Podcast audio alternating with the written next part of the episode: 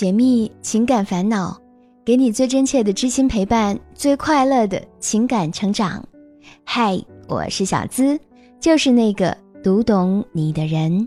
查看音频原文，微信搜索“小资我知你心”，这里是“我知你心”。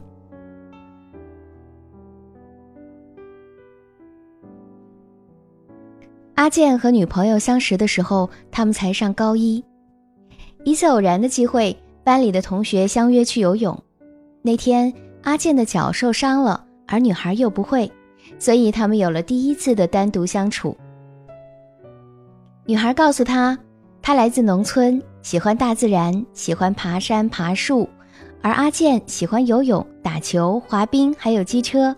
他们过着完全不同的生活，却不自觉地被对方吸引了。那年十一。阿健向女孩表白，他承诺：“林，你十五岁，我十六岁，十年后，二零一九年的十月一号，我一定娶你。”女孩当时笑得特别甜，特别美。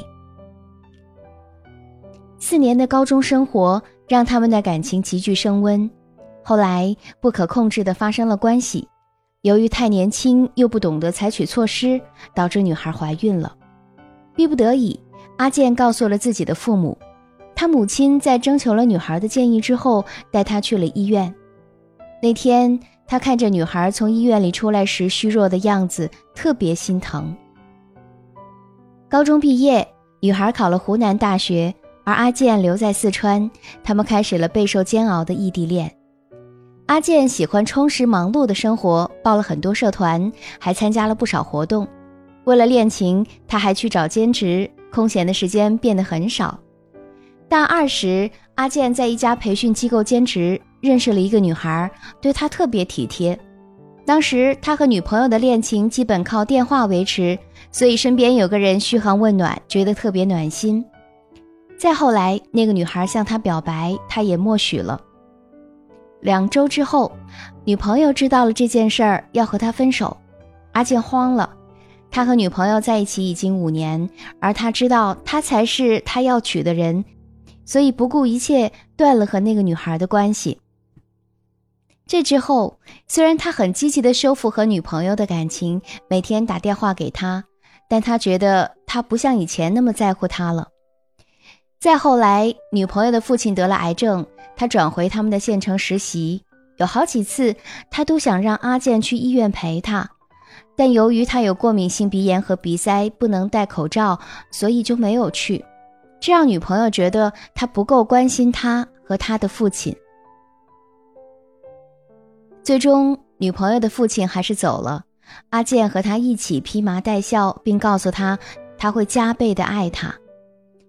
毕业之后，阿健选择到苏州发展。为了不再异地恋，他把女朋友也接了过来。女朋友又一次怀孕了。这是他们在一起的第八年，阿健和他的父母都开始为他们的婚礼做打算。就在这时，女朋友出血了，检查之后，医生说是之前太过操劳，建议不要这个孩子。女朋友说，父亲刚去世，家里还有弟弟妹妹，他也不想这么快要孩子。阿健不同意，女朋友就一个人偷偷去把孩子打掉了。他第一次冲他发了很大的火，但后来还是妥协了。他每天工作完回家给他熬汤补炖品，真的很累，脾气也就没有之前那么好了。几个月之后，女朋友去了上海的医院工作，他们又开始异地，但这次不算太远，女朋友每隔一两个礼拜都会来看他。六月初再次见面后，女朋友给阿健留了张纸条，说要分手，说这些年他也累了。他当时以为他只是闹脾气，只要他厚着脸皮多哄几次，他们就会又和好了。可是没有想到的是，七月份女朋友闪婚了，和追求过他的一个高中同学。阿健觉得天崩地裂般的难受。他们像夫妻一样相互扶持着走过了八年，到头来却各奔东西。他不知道今后他还能不能再相信爱情。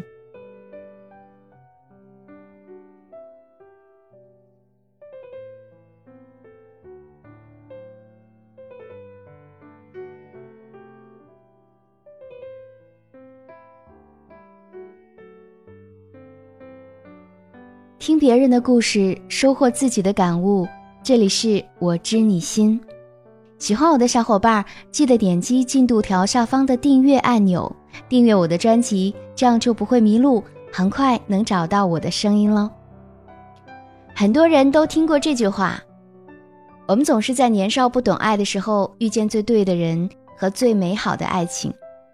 年少就是这样，爱上一个人，总以为能和他一辈子。但相处久了，才知道总会有各种各样的问题出现，而你偶然的一个转身，也许就已经是天涯陌路。每个人都会经历初恋，而初恋也往往很难走到最后。但不管怎么样，那个人的出现都会教会你如何爱自己，或者如何爱他人。那么，就算是遗憾，其实也是人生中必不可少的一次成长。阿健的故事里，我们看着他和前女友一路走来的各种经历，也能看到种种造成他们最终分开的矛盾，比如长期的异地恋造成信任和安全感的缺乏。大学时期，阿健曾经在有女朋友的情况下和另外的女孩交往，只是贪图一时的温暖。就算是后来为了女朋友分开了，但这恰恰能反映出他缺少相应的自制能力，不能给女朋友带来更多的安全感。女孩怕的不是距离远，也不是你没有钱，而是你是不是真的把整颗心都放在他的身上？怕的是一次次积累起的失望。他太敏感了，以至于感情有些波动就会害怕失去你，而这正是因为太爱你。而信任和安全感不是一天就建立的，他不会无缘无故的说分手，肯定是因为你没有给他足够的呵护和陪伴、理解和支持。你嘴里说着爱，但行动上却显示了你想分开，所以结束是预定好的，并不是突然发生的。第二，缺少情侣之间应有的默契。情侣之间心与心的交流沟通更重要，只有心在一起，思想才会有默契。阿健口口声声表示着他有多爱女朋友，但我们却看到他时时处处想到的只有他自己。女朋友的父亲癌症住院，他一个人要承受多么大的心理压力，无人知晓。而他却因为有鼻炎，选择不去陪他。如果足够爱，一定会义无反顾吧？或者女朋友也应该理解吧？但是他一次也没有去，女朋友也因此觉得他不够关心他和父亲，两个人之间肯定缺少应有的沟通和理解。任何一段爱情都不会突然变质，他一定是攒够了失望，觉得嫁给你拥有不了他想要的幸福，才会在八年之后选择离开。第三，两个人处理问题和对待感情的态度都不够成熟。女朋友再次怀孕是在她父亲去世不久，过度的操劳导致出血，医生建议不要这个孩子，但阿健却不同意。如果说第一次的怀孕是少不经事，但第二次应该懂得相应的措施了吧？既然她心情和生理状况都不允许，那为什么还会造成怀孕呢？就算是意外，要和不要这个孩子，两个人也可以理性的商量，争取双方的意见，而不是最终导致了女孩一个人去做了手术。孩子没了，阿健冲女朋友发了很大的火，难道他就不伤心吗？那可是他肚子里的肉啊！两次流产会给他带去怎样的伤害，你永远不会知道。可你还发火，为了照顾他，还觉得太累了，这在他看来又会是怎样的心酸呢？两个都不够成熟的人说着爱，但其实是在相互伤害。也许分开才是最好的结果。爱情是一种情感，可以在某个时期和某个人发生。不同阶段的爱情，有时候就像是陪练。有些人注定了只能陪我们走一程，而谁又敢肯定这一生只会爱一个人呢？生活本就是由无数的美好与缺憾组成，一次的失败是种缺憾，但美好的部分依然值得我们去争取。快乐时尽情的享受，悲伤时也不要深陷其中不能自拔，这才是一个人成熟的标志。我想告诉阿健的是，失恋并不可怕，重要的是你能从中学到什么，还有该怎样更好的往前走。给几个建议：首先，学会正视失恋的事实。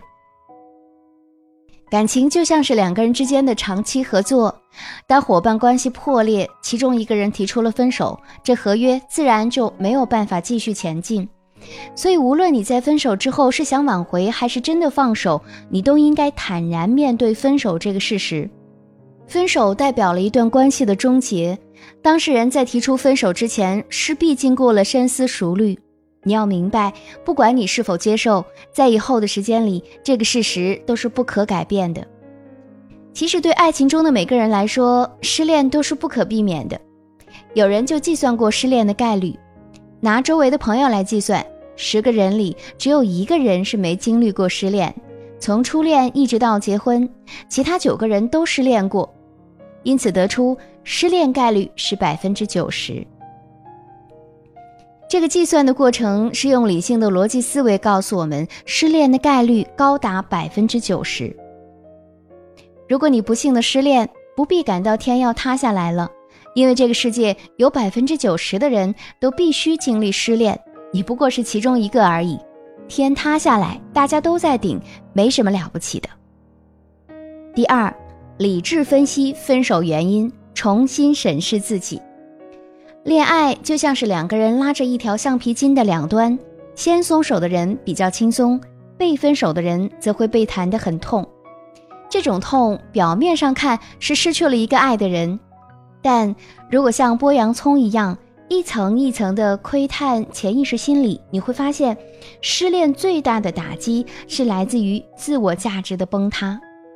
很多人会认为，自己是真的想要和对方在一起。不管经历了什么，也认定对方很可能离不开自己，所以一旦被分手，会觉得非常受不了。但其实从心理学上来讲，大多数人都是陷入了控制欲和自我否定中，反复伤害自己，而不肯认真倾听内在的声音。所以失恋之后，更重要的是要理清楚造成分手的真正原因，审视自己在这段感情里做的不到位的地方，把痛苦转化为力量，去寻找真正的新生。第三，调整好心情，重新出发。莎士比亚曾经说过：“适当的悲伤可以表示感情的深切，但过度的伤心只可能证明智慧的欠缺。”有研究表明。人在分手之后会经历四个阶段，不同的阶段对应不一样的情绪。这四个阶段分别是情绪波动期、情绪缓和期、情绪稳定期和恋情格式化。而应对这四个阶段，如果想要走出失恋，也有相对应的方法。第一，情绪波动期，请直面情绪。情绪波动期是刚分手的一到两个星期，很多人会选择去压抑情绪，为了避免自己再去想对方。但当你刻意去压制情绪的时候，其实你是在强化它。这个时候啊，我们倒不如花个一两天去痛哭，或者把情绪宣泄出来，才会逐渐的冷静下来。第二个阶段，情绪缓和期，接纳回归。在情绪的缓和期，你首先要接受你们分手的事实，而接受之后，你会出现不适应的症状，因为两个人突然变成一个人，会有好多的空余时间。而这个时候，你要做的是想想没恋爱之前的生活，要尽可能的把自己重新拉回那个板块，让你有事可做，才能进入真实的生活。第三，情绪稳定期，反思总结的时期。情绪稳定期的时候，你要学会开始客观的看待曾经的感情，明白什么是你们分开的原因，有哪些客观原因是无法避免的，有哪些主观原因是以后可以调整的。经过反思，你可以不把这次恋情出现的错误带到下一次，从而不让之前的错误重新带给你二次伤害。第四个阶段，恋情格式化，代表开启新生。在恋情的格式化阶段，你需要打破原来的舒适圈，积极的参与之前没有过的活动当中，你才能够实现突破自己，完全消除失恋给你带来的负面影响。比如说，参加一次旅行，培养自己的兴趣爱好，多参与一些之前没有机会去的聚会，多和朋友接触，认识新人。这之后，你会开始自己全新的生活，重新振作起来，去做不一样的自己。世界那么大，不要总留在过去的生活里停滞不前。聪明的你一定能把自己变得更优秀，以最好的姿态去迎接下一份感情。也希望你终能够遇到更合适你的人，收获更美好的爱情。本期节目也希望给你带来更多的帮助和力量。如果觉得对你有帮助，也欢迎把我们的节目分享给更多的小伙伴。如果你也有情感困惑，想上节目成为我们故事的主角，都可以把你的情感倾诉故事直接发送到我的邮箱幺七二八五二八四四 @QQ 点 com，幺七二八五二八四四 @QQ 点 com。想要节目背景音乐，查看本期文稿，收听我的更多节目，都可以关注小资的微信公众号，直接搜索“小资我知你心”，是姿态万千的“资”。和我近距离互动，可以在新浪微博同样搜索“小资我知你心”，解密情感烦恼，给你最真切的知心陪伴，最快乐的情感成长。我是小资，就是那个。读懂你的人，下期声音节目我们再会吧，拜拜。